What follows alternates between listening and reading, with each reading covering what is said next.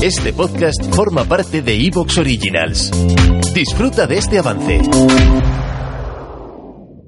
La red marciana presenta.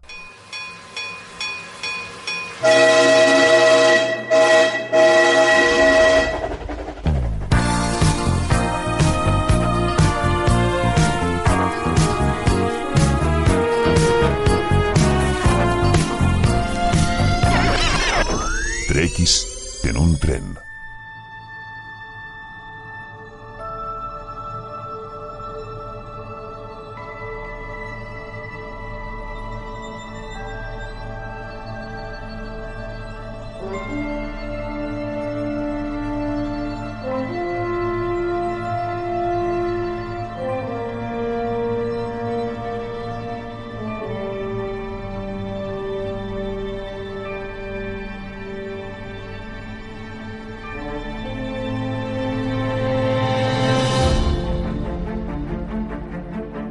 Hola y bienvenidos a Trekkies en un tren, el programa de análisis de todo lo Star Trek aquí en la red marciana, aquí en el After Show, aquí donde me acompaña el almirante Opaco.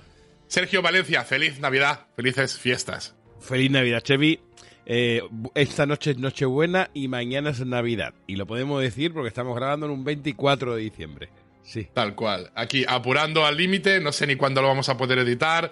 Esto seguramente se emita quizá un poquito más tarde. Vamos a ver porque estos días son un poco caos. Si este audio lo estáis escuchando algún día más tarde de lo habitual, ya pedimos perdón por adelantado, pero bueno, también todos estamos un poco liados con las familias, las cosas, sacando tiempo donde podemos. Los test de antígeno, los test de antígeno como loco.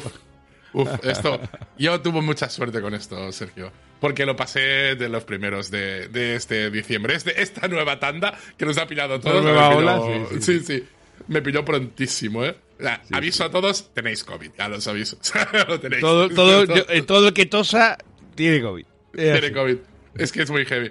En fin, Bueno, mira, Chevy, no, lo primero, decirte así resumidamente que a mí eh, he escuchado muchas críticas al capítulo y tal. A mí personalmente me ha gustado. O sea, que sea un capítulo que va de algo tipo ciencia ficción misterioso y, y que te haya dado un escaloncito más del misterio de la trama. Y a mí, yo lo he disfrutado. Eh, la pega que tengo es la de siempre, que Michael tiene que estar ahí para todo. Pero bueno, quitando esa pega, me ha gustado.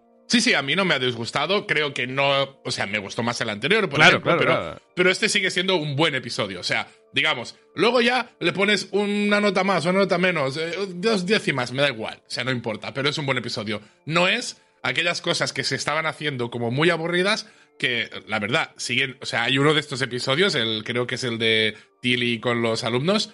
Que sigue suspendido en, en las webs, o sea, literalmente sigue suspendido. Es muy complicado suspender una de estas cosas. Sí, sí, sí, sí. O sea, ya tienes que ser. Tienes que hacerlo a posta.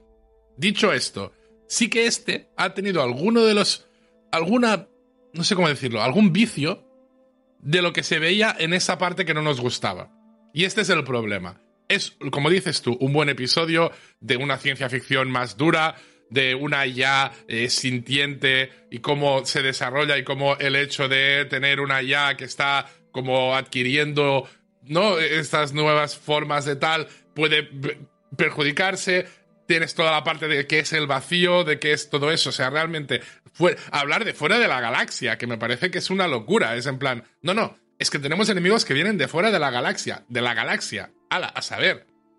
Siempre habíamos hablado de el cuadrante alfa, beta, no sé qué, y ahora aquí ya es fuera. De, de- venga. O sea, Sí, sí, sí, a, a nivel Star Trek, a nivel esto, está muy bien, pero, pero, entiendo que haya algunas críticas en el sentido de que otra vez, para superar las cosas, tienen que hacerlo en base a hablar de sus sentimientos. Todo se tiene que hacer en base a hablar de tus sentimientos y lo que es esta especie de evolución personal, desarrollo personal, que no termina nunca. En algún momento vas a madurar, en algún momento vas a tener las cosas claras. Y es como cada vez toca lo mismo.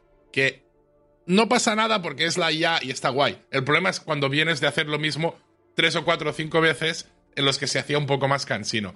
Yo no tengo un problema con este episodio, pero el problema que hay y que entiendo que haya gente que se haya quejado va, imagino que es en sus casos, por eso, porque otra vez vuelves a tener el mismo discursito, el no sé qué, y al final una cosa que tenía que ser muy épica, como es la escena final, que ya llegaremos, vuelves a tener que pasar por el rollo este de, ah, sí, bueno, vamos a hablar de nuestros sentimientos y somos fuertes y se nos damos la mano. Ah, un poco Disney, hasta cierto punto.